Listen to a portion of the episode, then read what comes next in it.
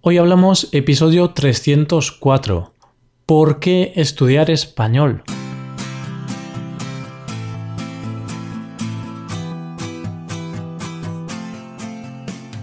Bienvenido a Hoy Hablamos, el podcast para aprender español cada día. Ya lo sabes, publicamos nuestro podcast de lunes a viernes. Puedes escucharlo en iTunes, en Android o en nuestra página web. Recuerda que si eres suscriptor premium en nuestra web tienes disponible la transcripción completa del audio que estás escuchando y algunos ejercicios con los que practicar las expresiones o las palabras más difíciles de este episodio. Hazte suscriptor premium en hoyhablamos.com. Buenísimos días, tardes o noches. Todo depende del lugar en el que te encuentres y de la hora a la que me escuches.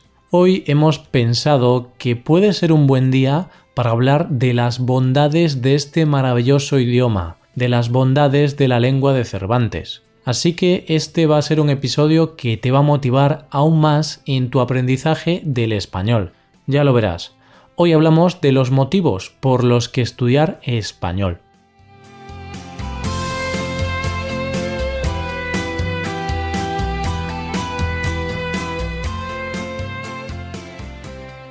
Solo tú sabes por qué un bendito día decidiste estudiar español. Decidiste estudiar español porque siempre te sentiste atraído por su melodía. Porque un día viniste de vacaciones a España y te gustó. Porque te, porque te obligaban a estudiarlo en el colegio, porque te lo exigían para el trabajo, o vaya, simplemente porque un día te dio por ahí. Y aquí estás, Aquí estás escuchando el podcast de español que preparan dos jovenzuelos españoles. ya sea por un motivo u otro, lo que ya sabrás es que aquel día que decidiste empezar a estudiar español fue un acierto total. Y no lo digo yo, lo dicen multitud de estudios que demuestran que el español no es flor de un día, que cada vez va teniendo más importancia en el mundo. Por ejemplo, ¿Sabías que el español es la segunda lengua materna por número de usuarios, solo superada por el chino mandarín? ¿O sabías que hay más de 570 millones de personas en el mundo que hablan español? Y de esos, 477 millones son hablantes nativos. Vaya cifras. Estas cifras están muy bien. Demuestran la buena salud de la que disfruta nuestro idioma. Pero tienes que saber que estas cifras aumentan día a día. Se espera que para el año 2050 haya 150 millones más de hispanohablantes en el mundo.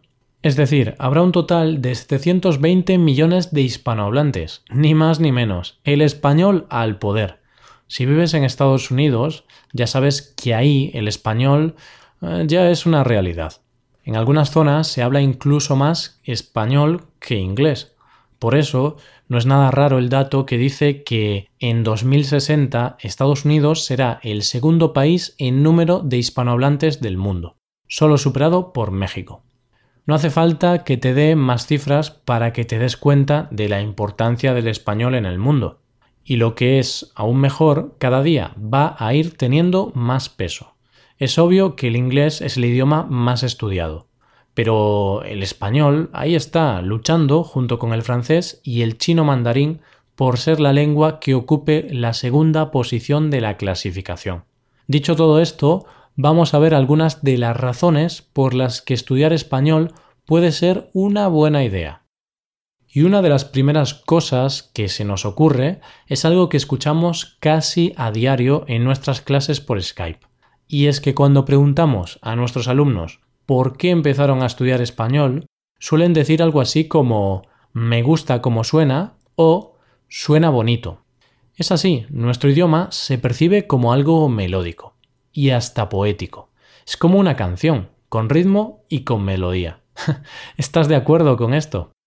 Otro punto a favor de este idioma es que se pronuncia tal y como se escribe. Eso facilita su aprendizaje porque se eliminan casi por completo los problemas en la pronunciación.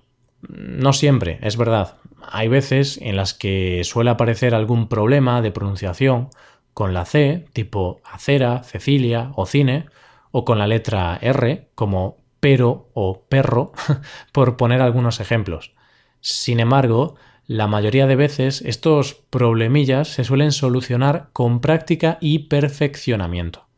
Y es que por mucho que nos empeñemos en decir que el español es un idioma muy difícil de aprender, lo cierto es que no lo es tanto. Como te he dicho, el hecho de ser una lengua fonética, se pronuncia como se escribe, es un gran punto positivo. Además, tiene un alfabeto con tan solo 27 letras. Sí, solo 27 letras. Nada si lo comparamos con otros idiomas que tienen infinidad de letras y símbolos. Y sí, ahora estás pensando, buf, a mí no me parece nada fácil. Es normal. No hay nada fácil en esta vida, y menos los idiomas. Todo se reduce al trabajo y al esfuerzo que le pongas. Vale, también un poco de talento es necesario. Con todo eso es más fácil o al menos menos difícil. Aún así, entendemos que digas que no es fácil. Hay cosas que tienen su dificultad.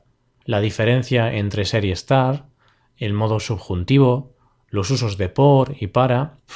Eso sí, te podemos asegurar que no es imposible. Lo dicho, con trabajo y ayuda, todo se consigue. Y bien, vemos que es un idioma relativamente sencillo y que suena bien. Digo lo de relativamente porque no quiero ser apaleado. ¿Algo más aparte de esto? Pues sí, hay algunas cositas interesantes más. Cosas como que cada vez más y más empresas empiezan a pedir idiomas. Ya no solo basta con inglés. Para acceder a un puesto de trabajo, muchas empresas empiezan a pedir otros idiomas, como por ejemplo el español. Empieza a ser insuficiente el hecho de saber tu lengua materna e inglés, en caso de que el inglés no sea tu lengua materna. El español es un idioma en clara ascensión, también en el mundo empresarial como no podía ser de otra manera. Y el trabajo y tal está bien, pero ¿cómo nos gusta viajar, eh? Nos encanta viajar, nos encanta conocer nuevos lugares, y en algunos de esos lugares se habla español. Di adiós a las barreras del lenguaje. En muchos países hispanohablantes el inglés aún no está tan desarrollado, por lo que no hay mejor manera de hablar con un nativo que en su propio idioma. De esa forma, no solo vas a visitar monumentos y lugares inverosímiles, también podrás darle al pico y conocer a fondo la cultura del lugar. Hablando con los lugareños descubrirás cosas que no vas a encontrar en ningún folleto y lugares que no verás en ningún mapa. Y ya vamos con la razón más convincente por la que debes saber español. Y es que si sabes español, podrás entender una gran parte de las canciones que suenan en cualquier pista de baile del mundo. vale, exagero, no es la razón más convincente. Pero lo que es seguro es que sabiendo español dejarás de tararear las canciones más populares y empezarás a cantarlas como Dios manda, es decir, con su letra original. Dejarás de cantar despacito diciendo nanarino y con la famosísima canción de Luis Fonsi, nos acercamos al final de este episodio. Aunque antes de acabarlo, te quiero animar a que visites nuestro apartado de clases por Skype y disfrutes de alguna clase con nosotros. ¿Qué mejor forma de aprender o mejorar tu español que hablando con nativos? Si tienes alguna duda o alguna pregunta, puedes escribirnos un comentario en nuestra página web hoyhablamos.com. Estaremos encantados de leer cualquier cosa que se te ocurra. Y aquí acabamos. Muchas gracias por escucharnos. Mañana volvemos con un nuevo episodio de Expresiones Españolas. Pasa un buen día. Hasta mañana.